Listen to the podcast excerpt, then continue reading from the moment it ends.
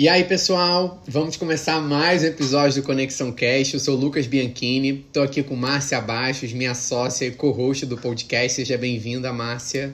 Olá, Lucas. Olá, pessoal. Sejam muito bem-vindos e bem-vindas. Estamos tá animada, Márcia, para esse primeiro hoje. episódio aqui no Metaverso? Ai, gente, muito lindo esse, esse lugarzinho aí que foi construído para a gente fazer, né, Lucas?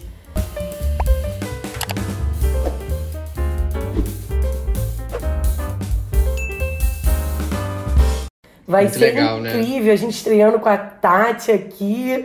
Vai Isso que eu ia te perguntar, bom. qual que é o tema de hoje, do que, que a gente vai falar. A gente vai falar de treinamento, que a gente adora falar, né? E a gente vai falar de como treinar treinadores. Olha isso. Exatamente. Desafiador, né? Não, e um tema que a gente gosta muito, né? E sabe da importância, do impacto que pode ter. É, a gente resolveu trazer esse tema que é treinando treinadores, como fazer um RH que marca os colaboradores da empresa.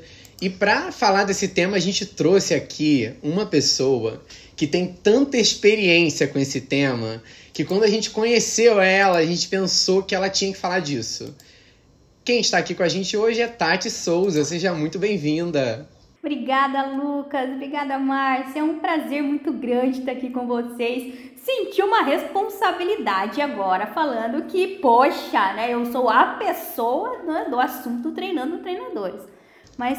Não, tá, tipo, só pelo que a gente viu de conteúdo lá, de, de tantas ações que você já fez, a gente ficou encantado, assim, com, com essa trajetória. Então é muito disso que a gente quer falar hoje aqui também. E aí, para apresentar para quem tá aí, quem não conhece a Tati, a Tati é CEO da Fábrica Produções e Eventos, é fundadora e presidente do Instituto Muito Além de Cinderelas. Ela cria e apresenta diversos treinamentos na área de liderança, coaching, motivação e comportamento no Brasil e no exterior. É formada em gestão de pessoas, tem especialização em psicologia positiva, é autora de vários livros aqui com títulos que eu amei também. Então, por isso tudo, a gente resolveu trazê-la aqui para compartilhar um pouco com vocês dessa experiência. Tati, tem alguma coisa que eu esqueci aqui que eu não falei? Absolutamente nada. Tá tudo perfeito. Perfeito. Tati, já que a gente é um podcast de RH, a gente está sempre aqui ou trazendo um profissional de RH ou uma pessoa que está ligada a essa área de alguma forma, a gente tem que começar esse podcast com um quebra-gelo. Porque a RH gosta de dinâmica e a gente também sempre propõe uma dinâmica aqui para os nossos convidados. Então, eu queria que você escolhesse um número de 1 a 50. De 1 a 50? 35. 35, legal. Hum, aí eu vou te fazer uma pergunta e aí você pode responder. Pode trazer uma resposta curta primeiro e aí depois a gente vai desenvolver um pouquinho ela. Não é tá? verdade tá? o desafio? Não é verdade o desafio. é uma pergunta diferente. É, vamos lá. Qual o melhor conselho que você já recebeu?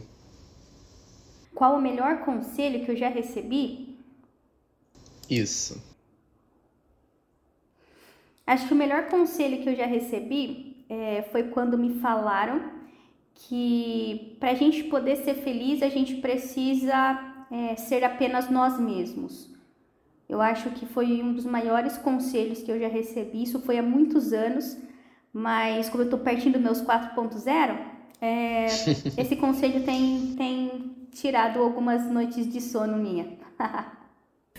e é uma coisa que quando a gente é, tem que estar tá sempre olhando, né? Eu acho que é um, é um, é um conselho de um exercício quase que diário, né? e, e, de vida, assim, que tem que ser feito, porque é uma. É, é fácil a gente fugir disso, né? É fácil. Que legal. Quem, quem te deu esse conselho? Uh, lá no passado, foi uma professora minha de, de redação. Eu tinha. Né, eu sempre gostei de escrever mas eu, eu, eu queria ter uma escrita semelhante à dela. E a minha escrita não era uhum. semelhante à dela. E aí, lá, há muitos anos atrás, ela me falou: Tati, você precisa entender que sendo você, você vai ser muito mais feliz do que se você quisesse ser né, como eu. E isso fez uma, uma diferença muito grande na minha vida, acho. Que legal, nossa, muito legal. E Tati, para a gente começar o nosso papo, é, eu queria começar de frente para trás, na verdade. Então, eu queria que você compartilhasse um pouco com o pessoal um pouco dos números hoje da fábrica, que eu acho que vai ser um, um dos temas que a gente vai compartilhar aqui hoje. Qual é o impacto hoje dessa empresa? Fala um pouco do que, que vocês fazem, é, pessoas que vocês impactam. Compartilhe um pouco o pessoal para eles entenderem quem é a Tati, o que, que ela faz hoje, o impacto que ela tem aí enquanto, enquanto pessoa, enquanto empresária. Perfeito, Lucas.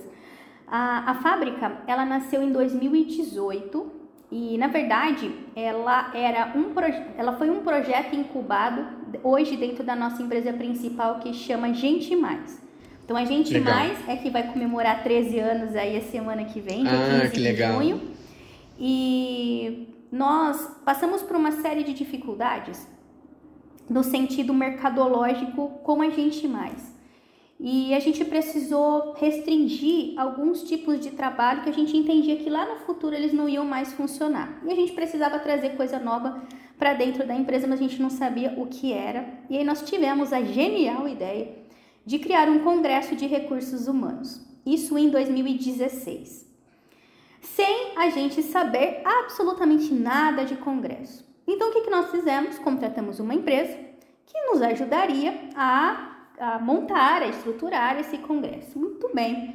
Contratamos essa empresa em agosto de 2015.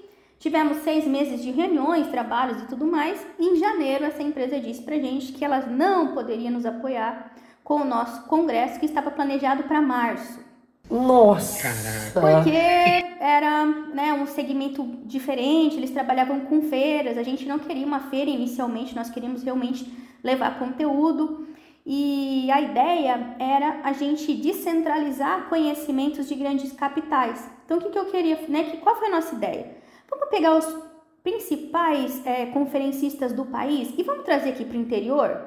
Porque diziam para gente que nada funciona no interior. Então, para a gente aprender coisas boas, a gente tinha que ir para a capital. E eu sempre precisei viajar realmente muito para a capital para gente, né, para poder buscar esses conhecimentos e a gente queria desromper isso. E essa empresa que nos apoiaria, em janeiro, disse: Tati, Rogério, desculpa, a gente não vai conseguir atender as expectativas de vocês. Só que a gente já tinha, é, a gente já tinha iniciado o processo de comunicação, já tínhamos falado com muitos clientes, já tínhamos convidado alguns palestrantes e aí a gente precisou tomar a decisão, né, de ir agora, né? O que, que a gente faz? Rompe, não rompe? E aí Rogério falou assim: bom, Estamos na chuva, vamos, vamos nos molhar, né? Então a gente resolveu realizar o nosso primeiro congresso de recursos humanos. E nesse ano de 2016, nós impactamos 320 profissionais de recursos humanos da região. Fizemos o congresso em um, em um auditório de uma faculdade aqui da, da cidade. E a ideia era assim: a gente faz para a gente não, não quebrar a nossa palavra, né? Para não ficar feio. E depois a gente se livra disso, que isso é um problema muito grande. Né? Então, fazer eventos é uma coisa né, surreal de, de complexo. E aí nós impactamos essas 320 pessoas e ao final desse congresso a gente teve muitos bons feedbacks no sentido de se não fosse por vocês a gente não sabia que, né, que existia a possibilidade de a gente participar de um congresso tão bacana, de conhecer palestrantes né, renomados e tal, tal, tal. E o, a sensação no final de 2016 foi que a gente tinha feito algo é, que marcaria a nossa região para sempre, principalmente em cima da temática que nós sempre defendemos, que é de recursos humanos. Então, a gente mais uma empresa especializada na área de gestão de pessoas. A minha formação é RH. Eu brinco, RH transformou a minha vida.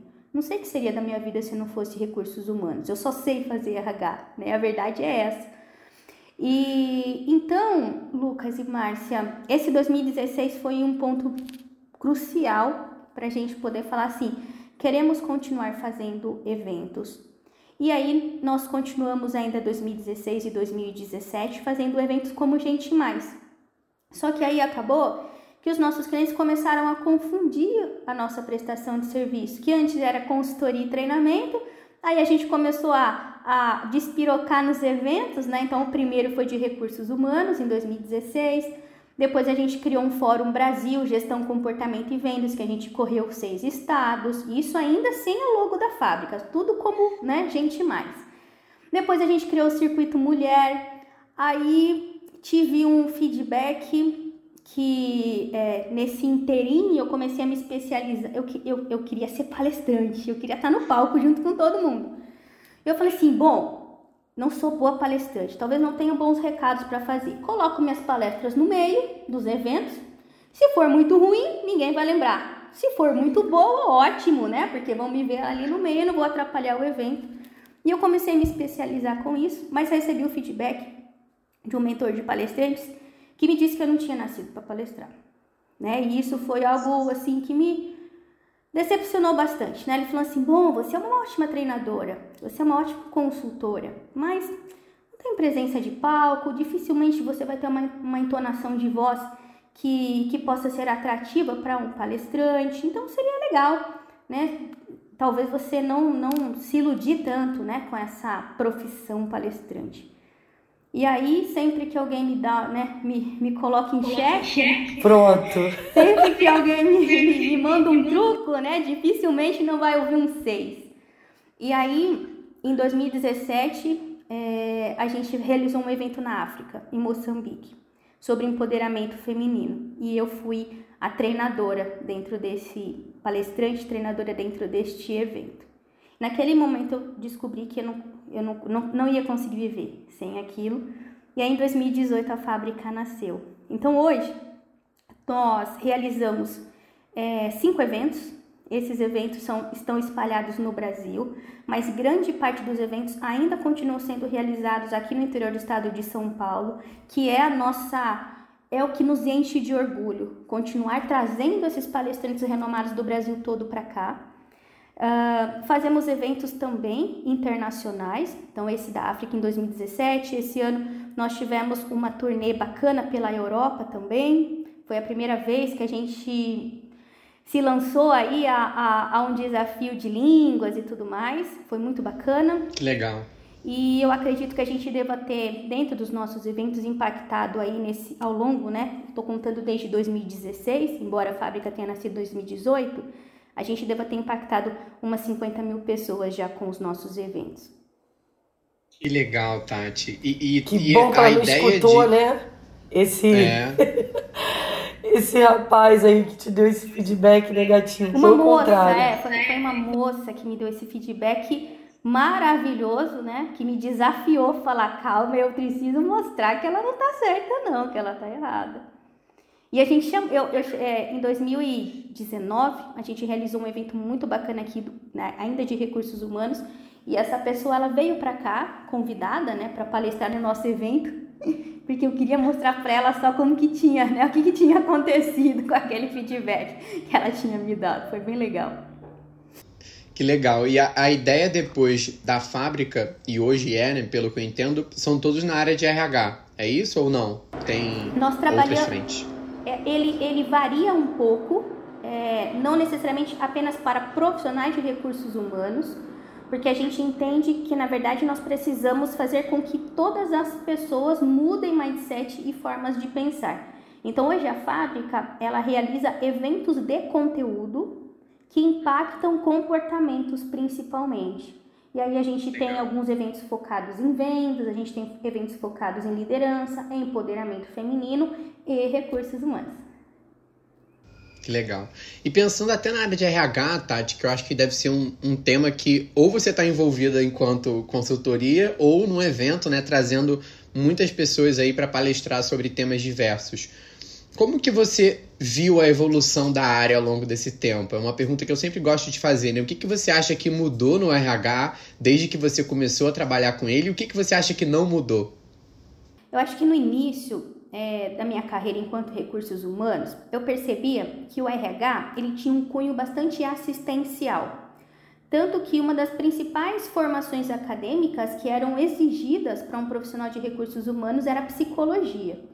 É, eu não tive oportunidades ainda de fazer psicologia, porque eu digo que eu hei de fazer a formação, tenho várias especializações, mas não tenho a formação.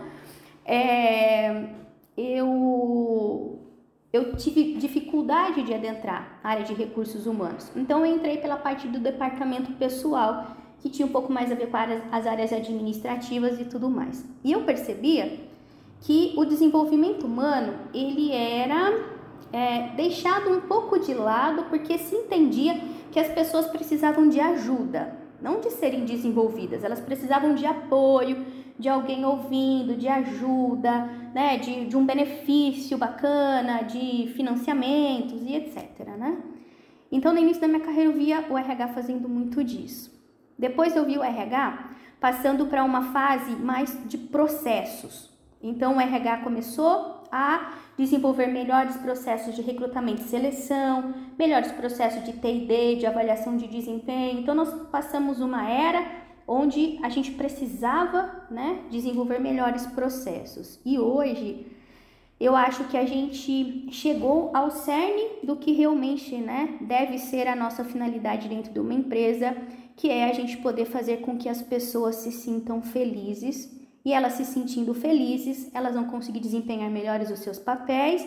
Desempenhando melhores os seus papéis, as nossas empresas vão ser mais lucrativas. Então, eu acho que Hoje nós temos várias discussões e elas são maravilhosas acerca mesmo do desenvolvimento humano, mas não mais para mudar a pessoa, e sim para poder fazer com que ela se conheça, entenda suas capacidades, entenda qual é o lugar que ela se sente mais feliz, e estando feliz ela se torna mais produtiva tendo as pessoas no centro mesmo, né? Que acho que sempre foi um discurso, mas que a prática para que isso acontecesse, a gente está começando a ver agora, né? É isso, Lucas. O nosso, o Congerre, é, esse ano nós estávamos na sétima edição já, nascendo em 2016, agora uma vez por ano, sétima edição.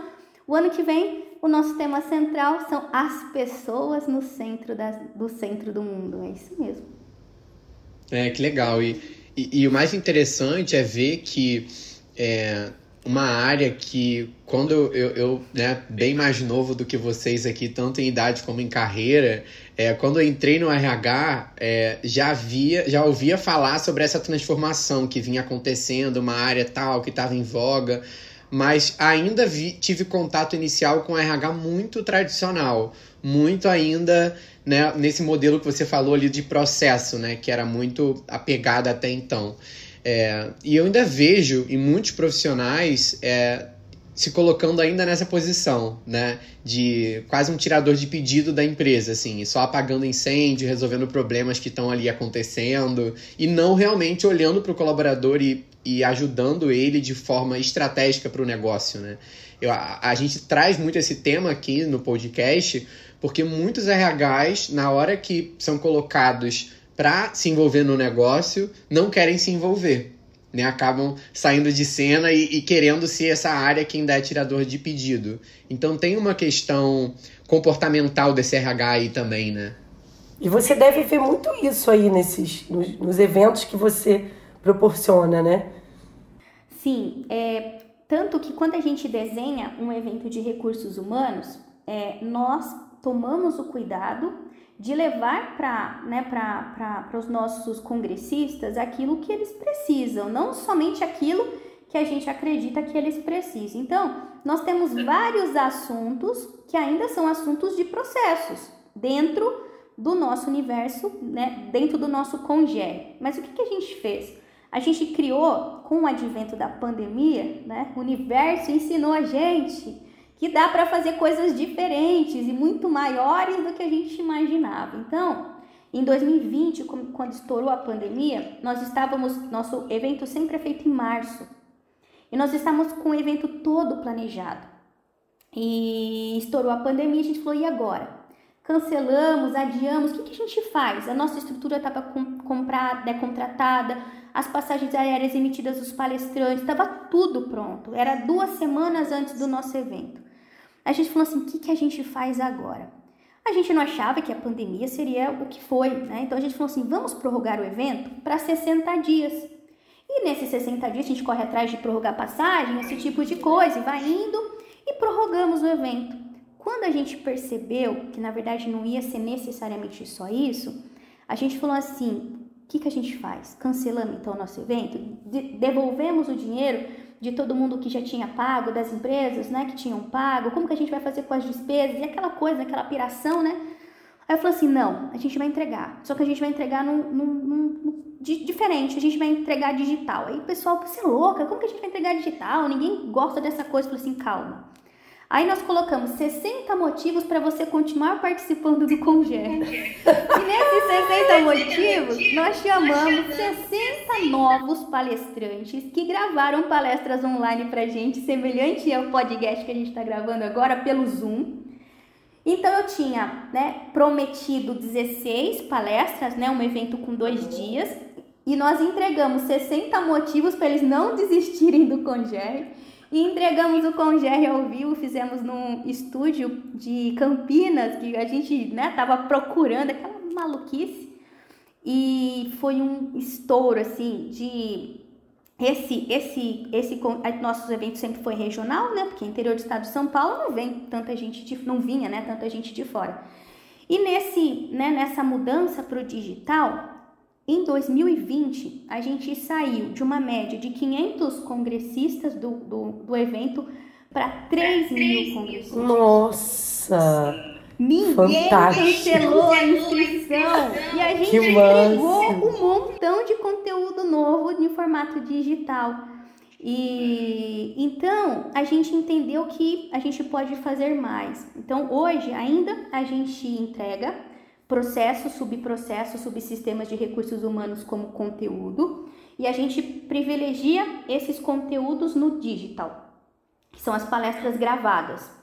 Só que no evento ao vivo, ah, no evento ao vivo a gente mexe com o brilho da galera. No evento ao vivo a gente bota para quebrar para a pessoa poder sair ali falando: Meu Deus, eu preciso mudar. O que eu vivi aqui, né? A minha forma de fazer as coisas. Então, a gente. É, mas é muito importante, assim, ter um espaço e um lugar que esteja se preocupando com isso, né? Porque a gente vê que ainda é um caminho. E hoje, com a tecnologia, é, a tecnologia abraçou muito essas coisas aí dos processos, da, né, que eram uma, uma necessidade do RH. Então, é, o que a gente puder, o que o RH puder né, fazer para é, inovar né, diante disso e olhar mesmo para o colaborador e ter essa atenção é muito importante. Então a gente ainda percebe esse movimento. Ele não tá, a chave não virou toda para alguns, dependendo do, do, dos RHs, mas é, ainda assim é importante ter momentos como esse. Assim, eu também, para contar para você também, durante um tempo, eu, eu participei de um, de, um, de um evento aqui que existia em Niterói também, que era o RHLF, né? E, e o RHLF que, era uma. É legal falar é, para ela, Márcia, que a gente também vive uma realidade parecida por ser de uma cidade que também ah, seria. Sim, exatamente. Né, um, um, interior, Porque assim, né? Uma coisa é o Rio de Janeiro, outra coisa é Niterói. A é. nossa Niterói é o interior do Rio de, é o interior do Rio de é, Janeiro? É, não, não, é interior porque é a cidade vizinha, mas é uma cidade muito menor do que o Rio de Janeiro. Então ela fica numa região conhecida como Leste Fluminense, que era inclusive onde o RHLF atuava, que é RH Leste Fluminense. Exatamente. Entendeu? E esse, esse, esse evento ele foi criado também através da inquietude de algumas mulheres e, né, e e homens também de um grupo, né, que vivia aí o RH, mas que entendia que podia levar algo diferente é, para a sociedade, principalmente pensando no leste fluminense mesmo, nessa região, né, porque no Rio já existiam muitos congressos, em São Paulo, mas em Niterói a, é, ainda tinha esse, esse caminho a percorrer. Então eu fiz parte aí muitos anos da, da diretoria, participei muito de, desses movimentos aí. E eu acho que o mais gostoso é que você está me fazendo lembrar de quando a gente finalizava um evento, né? Porque é aquela coisa assim, as pessoas vinham assim, era uma loucura quanto é, imagina uma instituição sem fins lucrativos, onde você trazia palestrantes também a nível Brasil e pessoas importantes, principalmente ligadas ao mundo de RH. É, e era tudo então feito com muito, muito amor. e aí no final, quando a gente recebia esse feedback do público, né? De que, ah, eu não quero ir embora, que foi incrível, foi fantástico, eu aprendi. É, é muito bacana.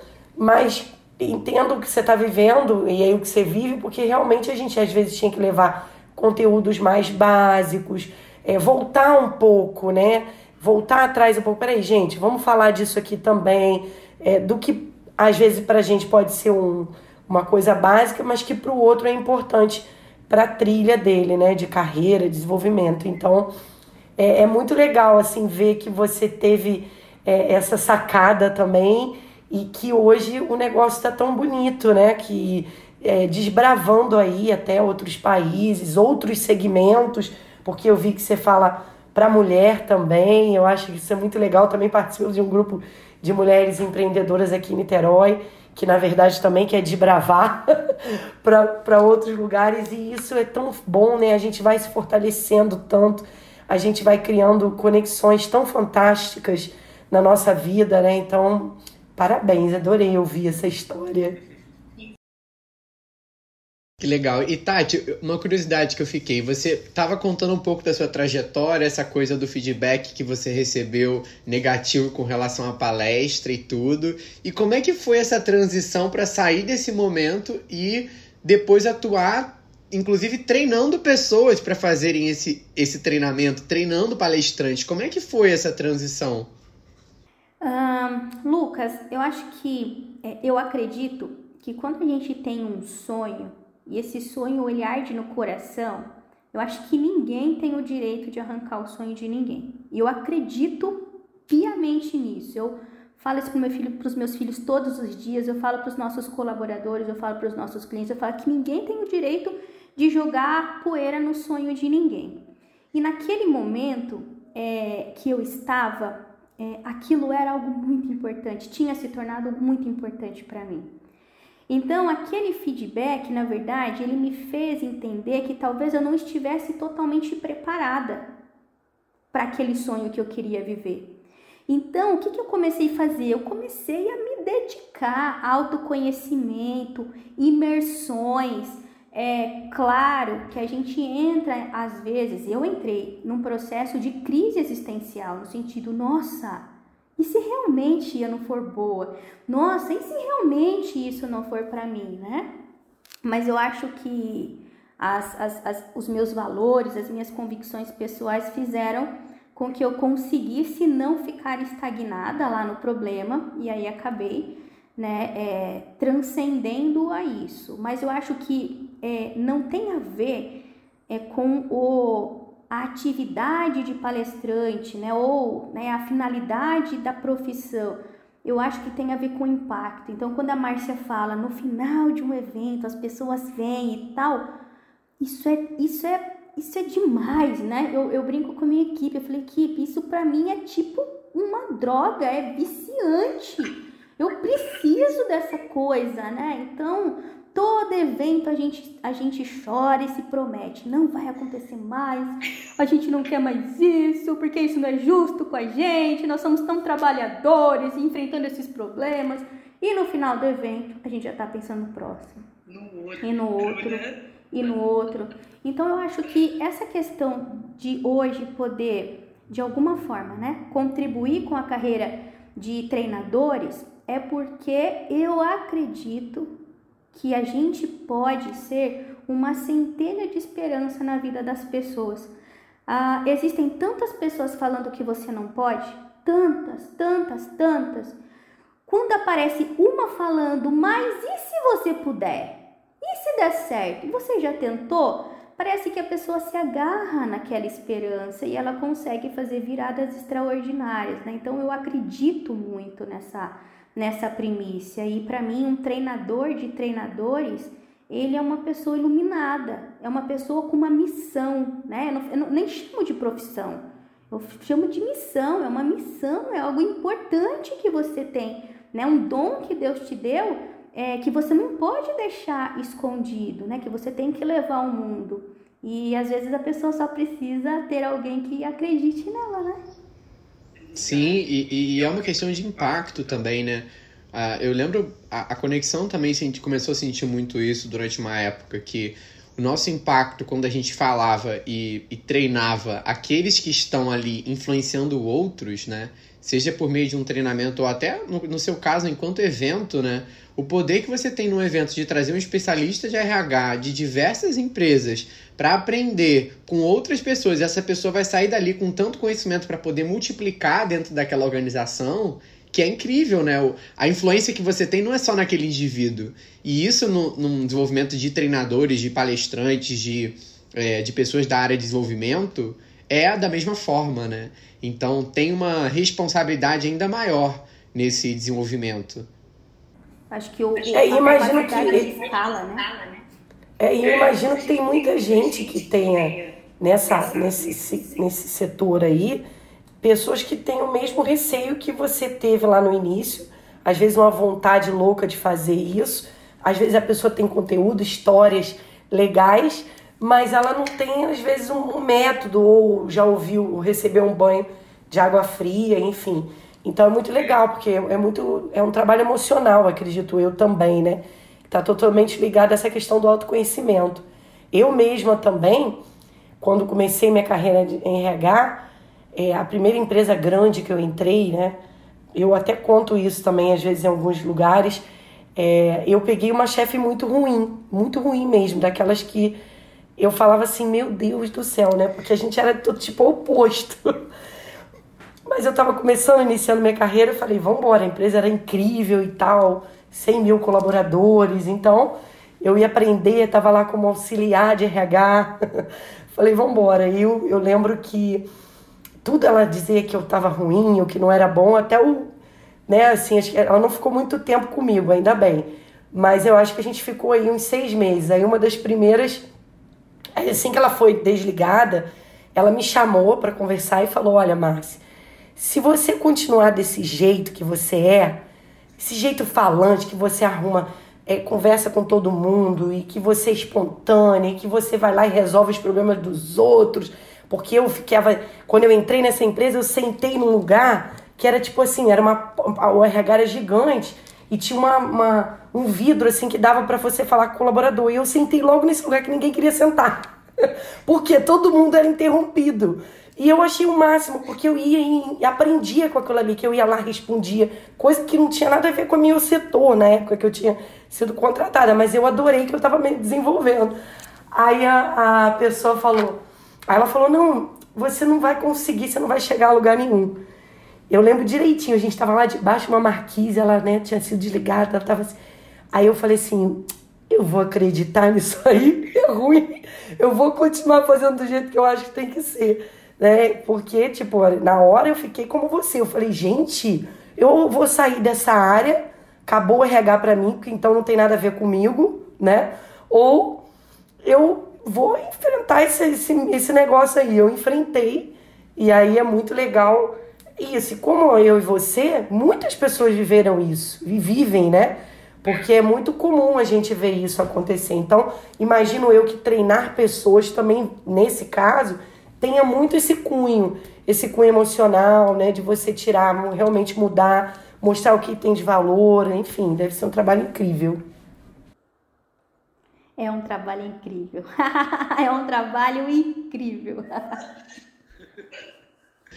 Tati, a gente está vivendo numa, num momento aí do, da sociedade, né, do mundo, de excesso de informação. A gente ouve isso falando para todos os lados, é a era do conhecimento e tudo isso, e hoje muito facilmente a gente consegue ter acesso a muito conteúdo bom, ruim, né? Que é pra gente, que não é pra gente. Tem até um termo, não sei se já ouviu falar, chamado infoxicação, né? Que é esse, esse medo da gente não conseguir acompanhar todas as notícias e informações que estão disponíveis hoje no mundo. É, tem uma palavra que, que eu sempre recomendo para as pessoas pensarem quando olham para esse cenário, que é curadoria, né? Todo mundo ter a sua própria curadoria de conteúdo e poder olhar para o mundo e saber exatamente as informações que você tem que olhar, reter, estudar e acompanhar. E aí, com base nisso tudo, a minha pergunta é, é quais são os temas que você acha que pessoas da área de treinamento e desenvolvimento, especialmente, têm que estar de olho no momento que a gente está vivendo hoje?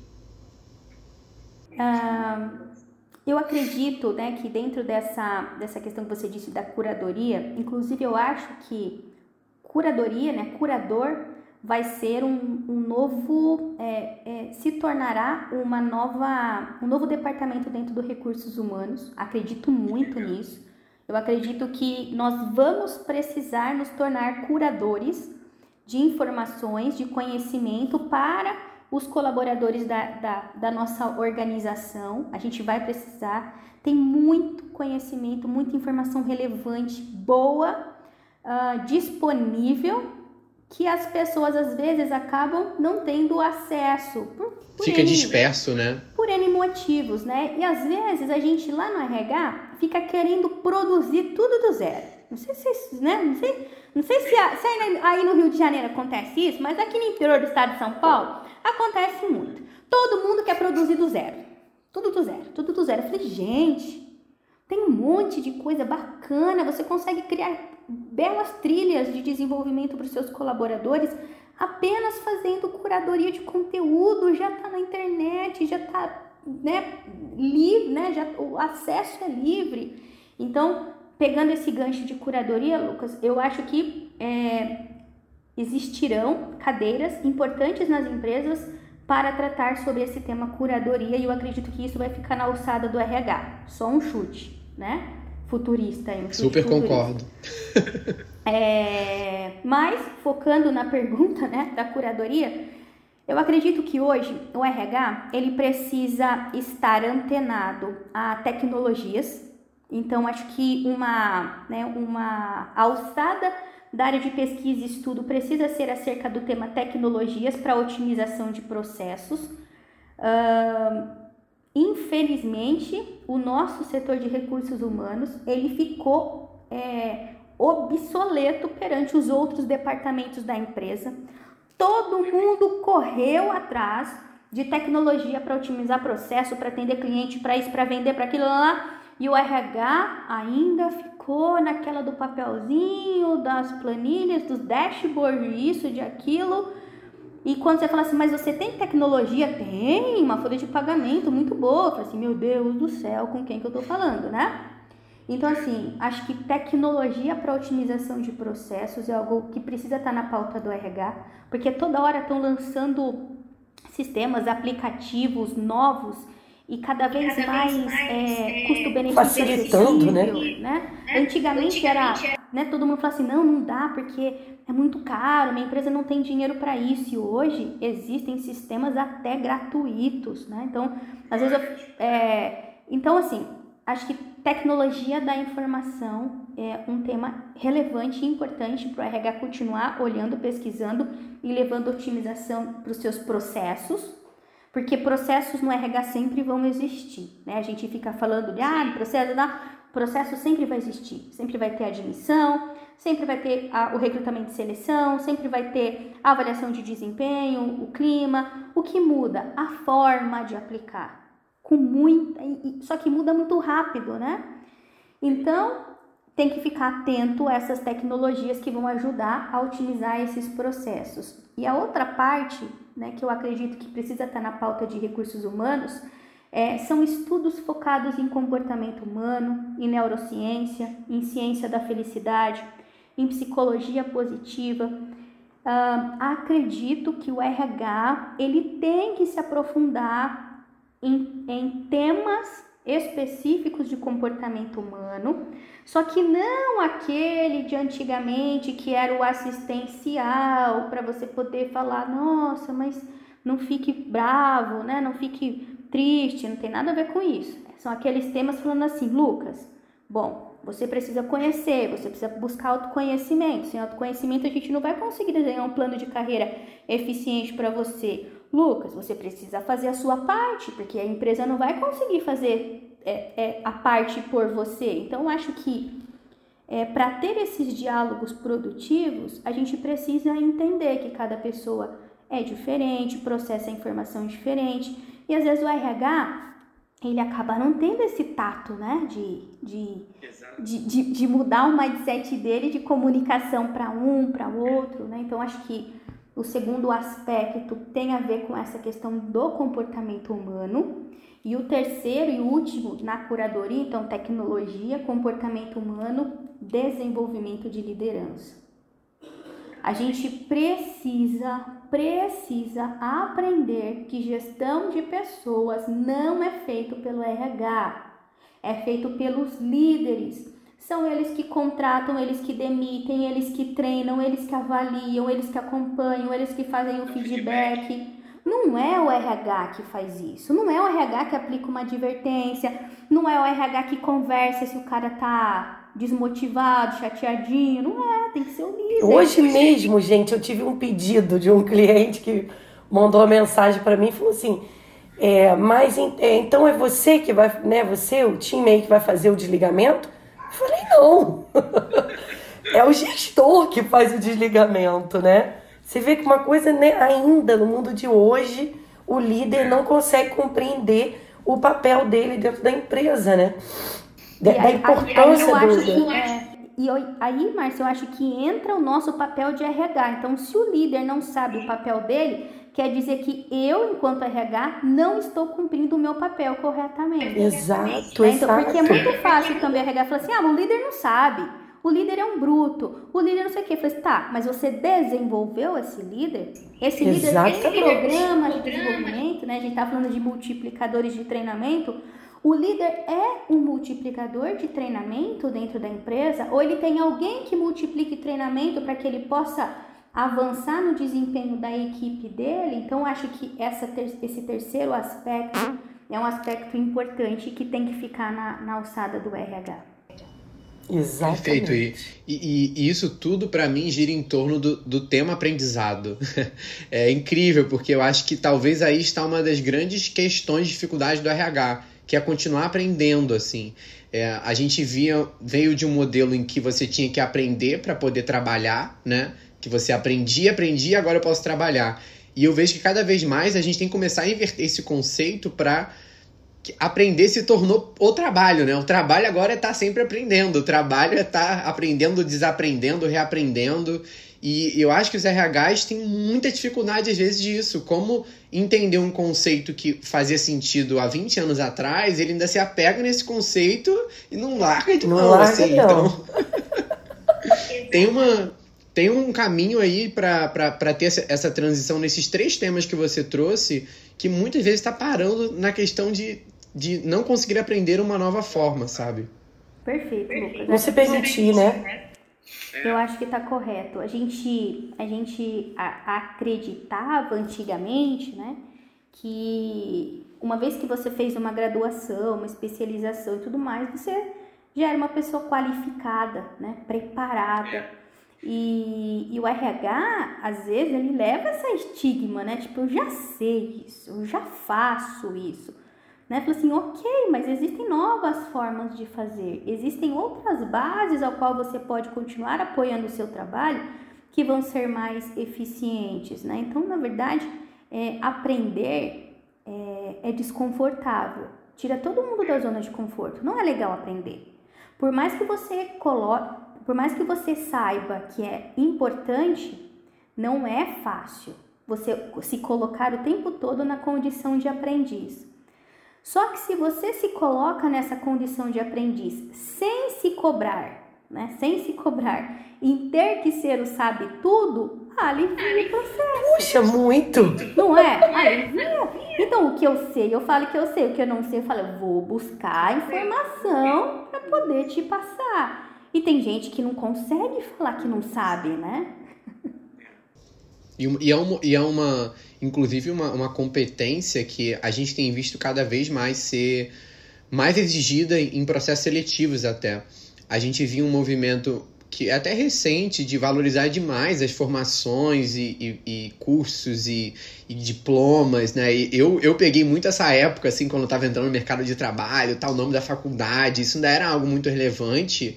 É, e hoje a gente vê como que, principalmente nesses trabalhadores de conhecimento, tem se dado muito mais importância a esse comportamental, de realmente conseguir aprender, por exemplo, algo novo, rápido, de estar disposto ali a trabalhar em equipe, a colaborar, do que você chegar numa entrevista e ficar ditando ali os conceitos que você sabe porque você fez curso tal, né?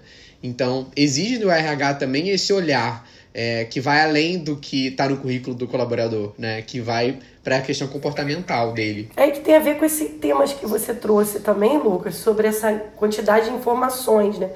Hoje é, é muito maior esse universo, né?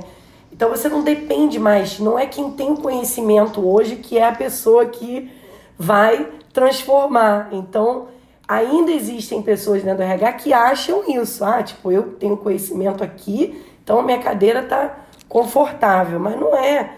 Porque às vezes ela, o que ela vai fazer com isso, né? Com essa informação, como ela vai colaborar, o que ela vai fazer de mudança para a empresa, como ela vai estar conectada ao negócio da empresa. Então é, é, tudo isso, né, esse conjunto de coisas que vão fazer com que é, a coisa avance, né? E aí por isso que é tão importante. É, e, não, e, não, só o conhecimento, é lógico que também é importante o conhecimento, a gente não pode né, deixar de colocar isso, mas é, mais do que tudo é, é colocar a mão na massa, aprender, estar tá disponível a errar, como a Tati falou, e e falar tudo bem, errei, não sei, mas vamos embora, eu estou aqui disposta, né, a, a, consertar e a fazer o melhor. É, essa intenção positiva é muito válida, né? No, no meu primeiro livro, é, que né, é, o título dele é Bora Fazer Valer a Pena, a chave para transformar a sua vida. Bora porque debora pra gente, né? Mas na verdade a questão é a gente defender um, um uma ideia, que é a ideia da chave, que parte das competências. Então, o que, que pra gente é a chave? Porque a gente fala assim, Lucas, cara, você precisa virar chave, meu amigo. Se você não virar chave, você não vai conseguir performar. Então a gente, a gente, a gente trabalha isso muito em sala de aula, nos feedbacks, né, nas mentorias com os nossos clientes. Então, pra gente é a base, a base para qualquer, qualquer projeto que você queira começar é buscar conhecimento. Então a chave, o C do conhecimento. Sem conhecimento, esquece. Você não vai conseguir fazer nada. Você precisa saber daquilo lá. Ah, precisa saber aprofundar, precisa ser especialista, mestre, doutor? Às vezes não, você só precisa saber. Mas não tem como você começar algo que você não sabe. Depois a gente vai lá para a habilidade, que é pega esse conhecimento e transforma em habilidade, coloque em prática aquilo. O que, que adianta você saber se você não usa o seu conhecimento para nada? Então coloque ele em prática. Depois a gente vai para habilidade. Então, se você não é, atitude, se você não tem atitude compatível com o resultado que você vai atingir, não adianta nada, bebê, nem o seu conhecimento, nem a sua habilidade. Você vai morrer na praia da mesma forma. Aí a gente entra nos outros dois elementos que eu chamo de valores e engajamento. Ok. Eu cheguei numa ruptura de falar, Lucas, você não vai conseguir se você continuar se comportando desta forma. O Lucas tem duas opções: achar que a Tati tá errada e tá querendo puxar o tapete dele e falar: Tati, né? Dane-se você, né? Eu vou continuar fazendo dessa forma porque eu nasci assim, eu sou assim e é assim. Se você quiser, você me engole dessa forma mesmo porque eu fiz Harvard, eu sou isso e aquilo e tal, tal, tal e é assim que funciona. Ou o Lucas pode falar: Hum, tá, o que, que me faria talvez querer mudar as minhas atitudes? Que a gente entra nos valores. O que, que o Lucas quer para a vida dele? Quais, quais são as coisas que ele não negocia? Onde ele quer chegar? Quais são os sonhos? Quais são os desejos? O que, que motiva o Lucas? Ele vai ter que parar para pensar nisso, porque se não tiver nada que motive o Lucas, o Lucas sempre vai ser um profissional vazio, independente de quanto treinamento, de quantas faculdades ele faça. Depois que ele entendeu, falou: Poxa, mas eu quero tanto essa promoção, então talvez realmente eu tenha que mudar as minhas atitudes. Aí entra para o quinto elemento, eu acho ele muito importante, que é o engajamento. Com quem você vai conseguir aprender mudar essas atitudes? Porque não é fácil a gente mudar atitude, gente. Não é difícil. Você tem o vício, é o hábito, são as conexões neurais, elas estão ali empurrando a gente para fazer sempre as coisas da mesma forma. Fomos programados para isso, gasta energia. Então, se você não está com as pessoas certas, você não consegue virar sua chave. Então, num programa de desenvolvimento de multiplicadores, por exemplo, de quando eu estou com treinadores, eu sempre falo: você tem uma comunidade de treinadores ao qual você troca figurinha? Você toma café, você se reúne com pessoas que aplicam treinamentos, você tem pessoas que você olha e fala assim: "Nossa, eu quero quero quero chegar ali, ó, na, naquele lugar é o lugar onde eu quero estar". Porque se você não tem as pessoas certas do seu lado, por mais que você se esforce, se esforce, se esforce, o entorno te modela e geralmente te modela para baixo, porque fala assim, bom, Se todo mundo não consegue, você também não consegue. Se todo mundo faz isso, então você também vai fazer isso. Então o entorno ele é muito expressivo para o nosso, né, pro, pro, nosso processo de desenvolvimento. Então, é, ter grupos, as empresas, né, ter grupos de discussão, grupos focais, pessoas de múltiplas funções, desafios diferentes, mas objetivos em comum, que possam trocar são elementos muito importantes nesse processo de desenvolvimento, onde a pessoa tem que entender que quanto mais ela puder ser ela, quanto mais ela puder ser autêntica, mais ela vai conseguir atingir os, os, seus, os seus sonhos e o seu sucesso sem esquecer das outras pessoas. Porque também não adianta eu ser autêntico, não, eu sei da minha personagem, sei que eu sou assim e tudo mais, mas é a Márcia, a Márcia que se vire. Tô fazendo o meu, a Márcia tem que fazer o dela não vou, eu não vou conseguir chegar a lugar nenhum também. Então aí, de novo, eu breco no meu processo de desenvolvimento, né? Então tudo aqui a gente fala, vira a chave, vira a chave, vira a chave, a galera já consegue entender o que é. Não, e, e é uma. É isso, é um conceito simples, né? Que em poucos minutos você consegue explicar o que, que é e que, se bem aplicado, pode trazer um impacto, né? incrível, assim, para tudo que tá ligado ao desenvolvimento de pessoas, ponto. É, é, é, um, é um exercício que, se bem aplicado em qualquer ação, em qualquer treinamento que se pensa em ser feito para desenvolver qualquer pessoa, qualquer liderança, traz um resultado muito legal. Né? Mas é porque o autoconhecimento e... também, né, Lucas e, e, Tati, a gente sabe que não é uma coisa, uma tarefa simples, né? É, As é. pessoas não querem. É, é aquilo, eu não quero mergulhar naquela dor, eu não quero mergulhar no que eu eu vou deixar quieto, eu não vou querer me aprofundar, eu fico no superficial, porque é um, é um caminho intenso que requer realmente você, às vezes, se sentir péssimo, às vezes perceber que tá bacana, então é um caminho doloroso, né? E, e eu acho que hoje em dia é inevitável para você, para qualquer né, caminho. Eu acho que antes a gente tinha uma era de uma galera mais é, superficial nesse sentido, entendeu? Eu acho que hoje a gente fala muito hoje, né? A gente vê essa coisa do propósito, da carreira, do cara querer, né? Então é, as pessoas estão buscando isso mais. É, mas é isso, é difícil, é doloroso e requer disciplina também, requer, né? Não é simples. Aproveitando, né, já quero convidar você e o Lucas para vir aqui para o interior do estado de São Paulo, dia 25 de junho, que nós vamos ter um evento, né, pela fábrica de inteligência emocional. Ele chama MOVA. Ah, que legal.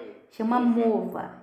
E aí, no MOVA, a gente percorre, né, essas, essa trilha, esse caminho, que às vezes sozinha é mais difícil, né? Então, é, às vezes a gente não sabe, tá, mas até onde eu consigo ir? Até onde eu consigo aprofundar? Será que é necessário? Será que não? Então, no Mova, a gente leva lá os nossos clientes, os líderes e tudo mais, para que eles possam refletir sobre eles, né? sobre a vida deles, sobre o propósito, sobre os valores, sobre o que deixa ele feliz, sobre o que ele quer continuar fazendo e o que ele não quer fazer. Então, sobre então, sonho, né? Qual sonho é uma coisa Quais né, que às vezes a gente que precisam ser tomadas, né? É, às vezes a gente começa a fazer lá na conexão, quando a gente entra em algum cliente, uma das primeiras coisas que a gente faz é fazer o diagnóstico, né? E aí normalmente a gente seleciona alguns líderes, algumas pessoas mais novas, mais antigas da, do time, para que a gente possa entender e conversar. E a conversa tem esse cunho também muito de carreira e tal, de, de trilha, de também como ele está ali na empresa, dos processos, né, que eu acho que são importantes, mas a gente vai para esse cunho também de, né, e os sonhos, e o que você vê aqui dentro. Então, e às vezes a gente percebe, Tati, que a pessoa não, não tinha parado para pensar. né? Ela tava ali, tipo, Zeca Pagodinho, deixa a vida me levar. e aí a gente dá uma cutucada assim, oi? Né? Porque você também é protagonista aqui, você também tem que pensar na sua carreira. É, então, é, é, e às vezes uma conversa você consegue dar uma provocada. Então, imagina uma, um mergulho melhor, assim, num treinamento, uma imersão, porque faz toda a diferença. E em conjunto com certeza muitas vezes facilita, né? Porque a dor do outro, é, às vezes você tem, tem mais receio de falar, mas você já aprende com aquilo que você está ouvindo, com as experiências, né? Então vale muito a pena. Que legal, adorei o convite. Vamos, vamos ver da gente ir, hein, Márcia? Acho bem legal. E, e, Tati, a gente tem um quadro aqui no Conexão Cast que é, na verdade, um lema da conexão. Você não deve ter ouvido ainda, porque pouco tempo que conhece a gente, né? Mas tem aí no mercado de trabalho a, a frase que é tão falada, que é RH que abraça a árvore. Você já deve ter ouvido isso em algum momento da sua carreira. essa crítica ao RH que só, né, só faz dinâmica, só festinha, essa coisa, né? E aí a gente tem um lema aqui na conexão que é abraçar a árvore é o caralho. Aqui é RH que entende de gente. Então a gente tem essa máxima porque a gente realmente quer se posicionar como um RH que, que entrega resultado, que está realmente olhando para as pessoas, né? Um pouco de tudo isso aqui que a gente já falou até agora. E a gente sempre pergunta para o convidado, é, ainda mais pessoas que tiveram uma carreira assim com várias empresas e oportunidades de trabalho, qual foi a ação ou um exemplo que você possa contar de uma ação que você já viu que foi mais abraçar a árvore, assim, que foi uma ação mais, nossa, que sem sentido, que você acha que não precisaria ter sido feita? Pode ter sido feita por você, pode ser uma coisa que você viu no mercado, ou viu uma história, qualquer coisa, assim, uma, uma dinâmica, uma ação, um treinamento, uma coisa que você acha que foi totalmente sem sentido. Legal. Primeiro que eu adorei esse lema, né? Abraçar a árvore é o caralho. Eu acho que eu vou começar a adotar isso aqui também. Pode adotar. acho que a gente vai começar a adotar isso. Adorei, né? Porque realmente, é... quando a gente fala de imersão, as, as dinâmicas, elas, elas têm propósitos, né? Elas ajudam a gente a sair daquela pilha do controle, né? Da, da, do racional e a gente vai pro né, pro lúdico e então assim, eu, eu adoro, né, para não falar que eu adoro, né, eu adoro mesmo. Tô com um monte de jogos aqui na minha mesa, porque eu fico estudando as, o, o formato né, neurocientífico, né, a trilha que a, as conexões poderiam fazer com o jogo para eu poder criar novos jogos e tudo mais. Então, essa coisa para mim de dinâmicas, essa parte de imersão, essa parte tem que ir no fundo do poço, Vai pro fundo do poço, meus amigos. Porque de lá você não sai. Já tá no fundo, que esquece, né? Tem gente que já tá no fundo do poço, mas finge que tá no auge da, né? Falei, meu amigo, pelo amor de Deus, só você não tá vendo que sua vida virou uma bosta, né? Então, pelo amor de Deus, né? Internaliza isso, vai pro fundo do poço, porque depois, depois da sua ascensão. Então acho que, né, eu adorei essa, essa coisa de abraçar a árvore ao caralho. Vou começar a adotar aqui, né? Às vezes, ah, vou falar de inteligência emocional. Nossa, nada a ver. Falei assim, né? Vou começar inteligência emocional, caralho. Ali você sai uma pessoa diferente de lá, não é ficar com mimimi, não. Mas deixa eu ver se eu já tive algum processo é, até enquanto eu... você está pensando, essa própria, esse próprio tema que você trouxe, por exemplo, os jogos, né? A gente vê que muitas vezes é, muitos deles têm um estudo por trás para você realmente colher um resultado que você espera, provocar uma situação. Mas se você não tem um estudo profundo sobre esse jogo, sobre o que for, você acaba aplicando e não leva a nada. E é aí que a gente fica manchado, né? Com mais vezes o mau uso, não é nem a, mal, a má ação, é o mau uso da ação, né? Assim, eu não consigo lembrar de nada muito idiota que eu tenha feito sem fundamento, nem que alguém tenha me feito fazer sem fundamento. Mas eu acho é, é que às vezes algumas perguntas é, eu, eu, nós não fazemos processos seletivos aqui, como, como é, na, na consultoria. Nossa consultoria é mais para desenvolvimento, mas às vezes o meu cliente ele é, me pede uma mão, né? Fala, Tati, dá uma força aí, tô precisando contratar, não sei se é a pessoa, não sei se não é e tal, participa da entrevista comigo. Aí eu falei, legal, claro que eu participo com você, ajudar a tomar decisão sempre é muito bom, né? E às vezes o meu cliente começa a fazer umas perguntas que eu fico me perguntando, gente, o que, que ele Aonde vai levar, né? o que, que ele quer com isso, né? Tipo, qual foi o seu objetivo quando você resolveu se casar? Pô, fico pensando, né? O que será, né, que que, que ele vai ligar? Que conexão ele vai fazer, né, com uma com outra? Ou é, é por que você resolveu se divorciar?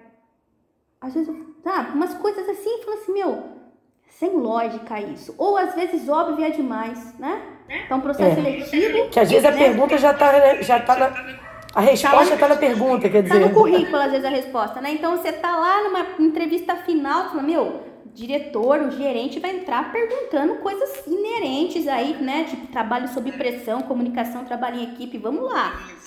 Aí ele fala assim: quantos anos você tem? Casado, solteiro, divorciado? Onde você mora? Quais foram suas experiências profissionais? Você não leu o currículo do cara, meu amigo? Pelo amor de Deus, por que, que você está perguntando isso?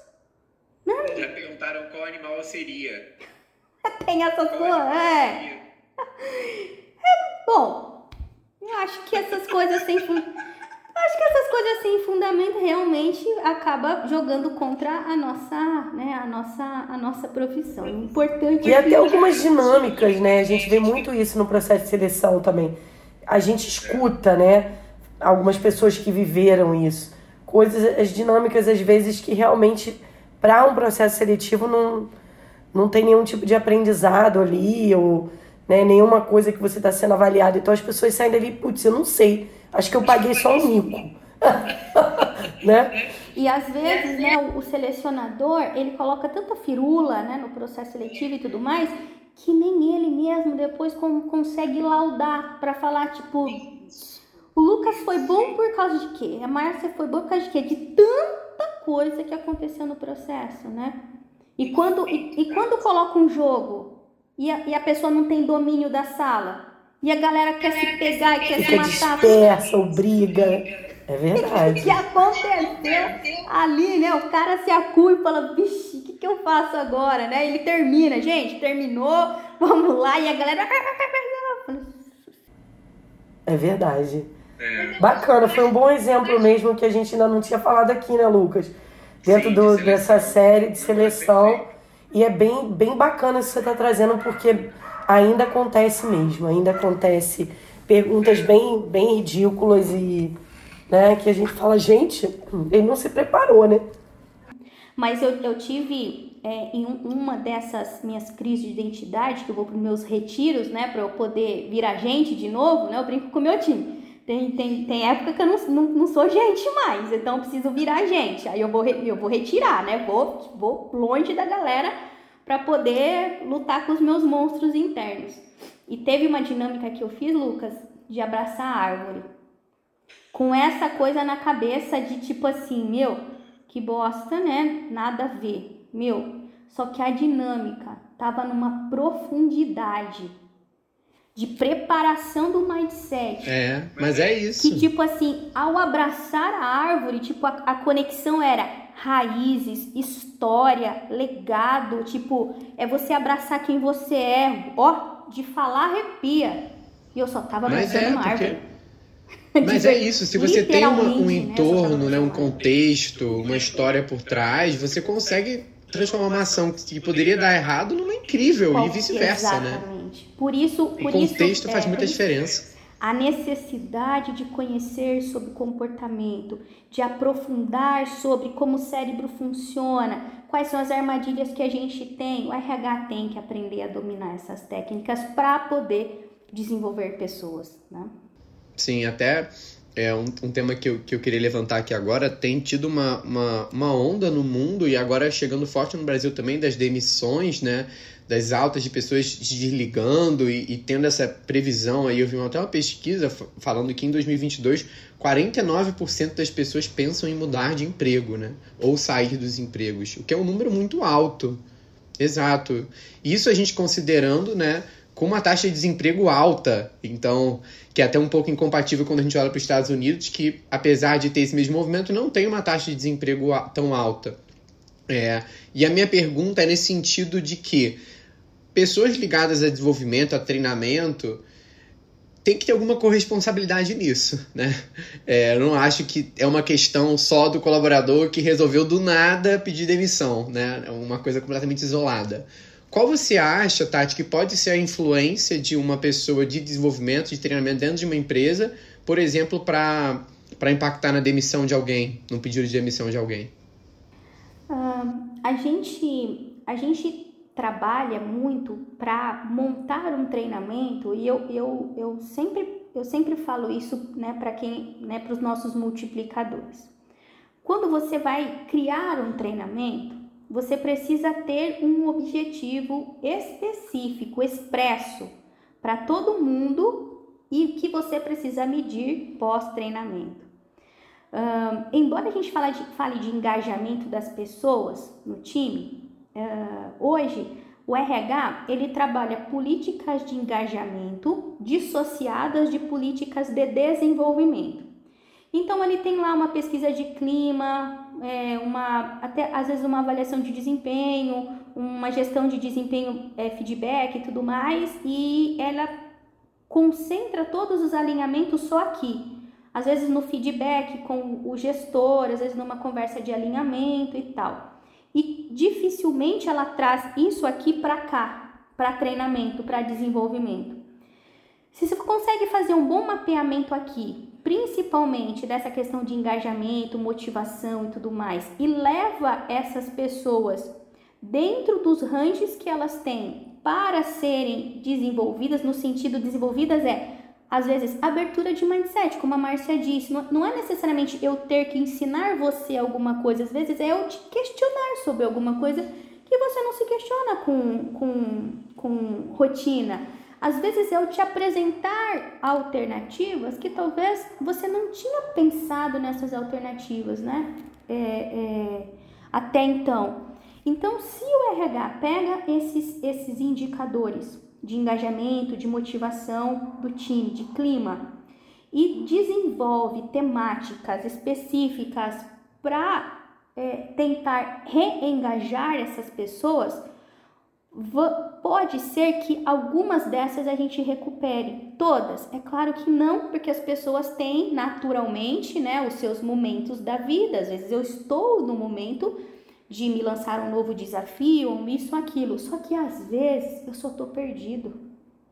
Às vezes eu só tô perdido, eu não tô no momento de desafio nenhum. Eu falo para mim que eu tô nesse momento, né? Porque eu preciso ter brilho, né? Tem que ter brilho, né? Tem que, eu tenho que errar, mas, né? Com a postura que eu tô acertando. Então, às vezes, fala assim, meu, a pessoa só tá perdida. Então, se o RH consegue identificar quem são os que estão desalinhados, e desenvolve uma imersão, desenvolve uma dinâmica, desenvolve uma interação com o objetivo de reengajá-los, existe uma probabilidade grande de a gente conseguir converter algumas dessas demissões é, em pessoas engajadas novamente, sabe? Mas eu não vejo ainda o RH trabalhando essa, essas duas áreas correlacionadas. Uma coisa é uma coisa, outra coisa é outra coisa.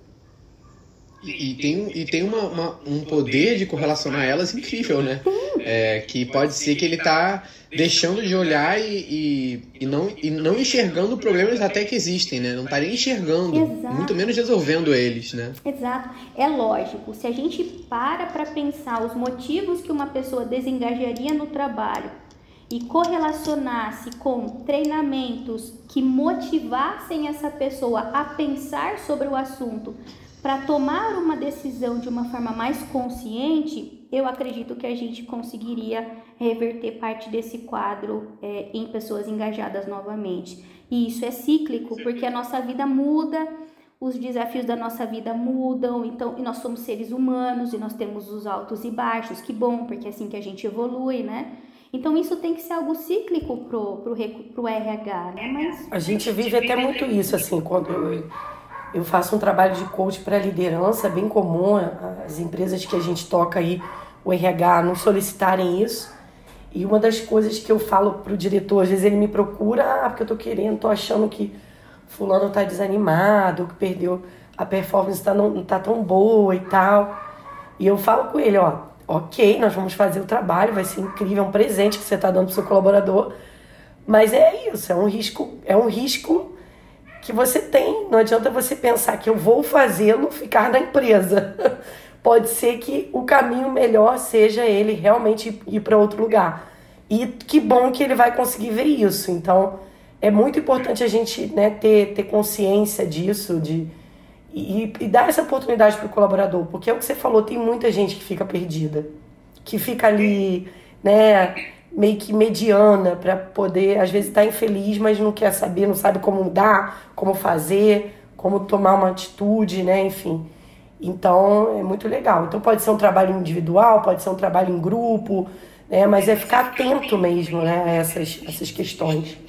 Esse é o papel do treinador. Né? O treinador é o coach, o treinador é o mentor, o treinador é o líder, o treinador é o palestrante, o treinador é o professor, é o consultor, enfim. N são as figuras que a gente pode conotar a essa habilidade de treinar pessoas. E aí cada um vai ter uma técnica diferente. Que ótimo! Nós temos várias possibilidades de resgatar uma pessoa do fundo do poço. A questão é às vezes a empresa não olha para isso como uma possibilidade, aí fica investindo em coisas às vezes que não tem nada a ver. Então, né, às vezes fala assim: "Ah, nós vamos trabalhar melhorias nos benefícios. A gente vai melhorar o vale alimentação. É, vai ser isso que vai fazer a pessoa ficar. Ah, eu né? vou aumentar o vale alimentação. E aí agora a motivação, assim, pega esse dinheiro do vale alimentação investe em desenvolvimento no seu time, o mesmo valor. Você, aí você mede para ver o que, que te dá mais desempenho, o que, que te traz mais resultado. Porque na verdade a pessoa ela só precisa ser olhada como pessoa dentro da empresa e a gente esqueceu disso. Nós esquecemos isso. A gente acha que as pessoas o tempo todo elas podem ser manipuladas e não dá mais para fazer gestão de pessoas assim. As pessoas ficaram inteligentes, graças a Deus. Hoje elas têm escolhas, hoje elas têm a internet. Então não adianta você falar uma bobagem para ela enquanto líder e ela vai falar assim: "Senhor, tá tudo bem". Ela não vai te falar isso. Né? Então, às vezes a empresa ela fica se enganando, né? querendo ter é, é, pessoas, eu falo, analfabetas de pensamento, né? As pessoas não são mais analfabetas de pensamento. Só que infelizmente às vezes elas se perdem. Se perdem de tantas escolhas, de tantas alternativas, de tanta exposição, se perde. Então qual que é o papel da empresa? Falar, Márcia, vem cá. Vamos ver se você consegue se reencontrar. De repente, nesse seu reencontro, você vai entender que você está num lugar que faz parte do seu propósito, que vai te ajudar com as suas metas. E se não for, que ótimo. Tudo bem. Tá e isso é bem. é tão valioso, né? Você poder proporcionar isso para o seu colaborador, né? Você está cuidando dele. Essa é a palavra do RH, né? Só que às vezes a gente acha que cuidar é aumentar o vale alimentação, né? É contratar um plano de saúde, é você montar um plano de cargos e salários. Hoje as pessoas nem querem mais cargos e salários, elas querem ser felizes e crescer e aprender. Será que ninguém sacou isso, né? Monte um plano de cargos de felicidade, né? Cargos de felicidade ou qualquer coisa. A pessoa acha que realmente o plano de cargos vai trazer. Gente, às vezes Nossa, ele é um tiro no pé, inclusive. E eu faço cargos de salários. O pior é isso. Porque eu tenho a minha parte. A gente também faz, a gente também faz. Eu tenho a minha Segura parte de processo de RH, Lucas. Eu tenho. A hora que eu fico olhando aquilo e meu cliente acha que. Ajuda muita coisa, até para tomada de decisão, uma questão de, de desenvolvimento da, da, das pessoas. Mas é um geral, processo, né? É, é um processo, é, é, uma, é uma melhoria administrativa de indicadores, de projeção. É um processo, não é pessoas. Cargos e salários não é pessoas, é controle. A gente está até recentemente com uma empresa que que quando contratou, é, aí agora, né, nessa questão da contratação, de falar do plano, e veio com essa coisa, não, porque eu tô realmente achando que isso aqui vai reverter a situação. Aí a gente mandou tudo que tinha que reverter a situação sem ser o plano de cargo salário. Você precisa melhorar o seu clima, você precisa melhorar até a questão física, você precisa melhorar sua liderança. Você... Aí o plano também vai colaborar para né? Então, assim. Aí, aí ela te responde: não é só o salário? Não! A gente mandou um textão. Gente, eu acho que o tempo nosso tá certo. Estourou! É, é isso, Tati. A gente tá chegando no fim aqui, porque o papo realmente foi incrível. É... Nossa, tô aqui ainda com a cabeça fervilhando, pensando Só faltava em temas vinho, e tal. gente. Só faltava vinho pra eu estar tá é. aqui assim, sem. Adentrar a noite e não perceber. Né? Exatamente. É, ó, vou estar até jogando confete aqui, ó, no metaverso ali, ó. Pra comemorar o nosso primeiro episódio aqui no metaverso. Foi muito legal. queria agradecer demais a Tati aí pelo, pela palestra, pela fala, pelos exemplos é, deixar as portas abertas aqui da conexão, aqui do metaverso, de você vir aqui um dia no Rio, Niterói, visitar a gente também. Foi um papo muito legal. É, e te perguntar se você. onde o pessoal pode te encontrar. Quem tá aqui da conexão, não conhecia a Tati, qual a rede social, onde você tá? Fala um pouquinho aí o seu pitch final. Uh, os meus. É, vocês conseguem me encontrar nas redes sociais, LinkedIn, Instagram, Facebook, como palestrante Tati Souza com Z. Então, Palestrante Tati Souza é o site, né, são as minhas redes sociais. É, é, isso é uma forma de protesto, né, para a mentora que falou que eu não era palestrante. Hoje eu sou um monte de coisa mais palestrante. Mas falou assim: não, mas eu quero colocar palestrante Tati Souza. Esse, essa vai ser minha estigma a partir de agora. O pessoal fala, mas palestrante, Tati, você tantas outras coisas. Eu falo, mas eu quero palestrante. Ah, palestrante. pra eu lembrar o motivo Adorei. da gente estar tá aqui falando hoje, né? Márcia, você também, onde o pessoal pode te achar aí nas redes sociais? Além da Conexão Talento no Márcia HV Bastos, no Instagram e no LinkedIn. E na conexão Legal. sempre. Isso aí, eu queria agradecer a presença de todos. Foi mais um episódio incrível que a gente teve aqui hoje, uma convidada muito especial falar para vocês que estamos aqui todos os meses, dois episódios por mês agora, lembrando a vocês que de vez em quando ficam perguntando quando vai sair episódio. Agora são dois por mês nessa temporada. A gente tá aqui no YouTube, se você está assistindo a gente por aqui em vídeo. Se você está ouvindo a gente por áudio no Spotify, tem como você assistir a gente também lá no YouTube, conhecer um pouco esse ambiente do metaverso aqui, como foi esse episódio hoje. Convido vocês a se inscreverem no canal para quando sair um episódio novo vocês forem notificados que ele está saindo, tanto aqui no YouTube como no Spotify. Dá para se inscrever aí no, no Spotify, é só seguir. E se tiverem dúvidas, questionamentos, ideias, perguntas, coloquem aqui nos comentários que a gente vai responder cada um deles, tá? Para me achar no Instagram Lucas Bianchini, no LinkedIn Lucas Bianchini, pode procurar lá, ou no Instagram da Conexão Talento também, estamos sempre lá promovendo conteúdo sobre RH.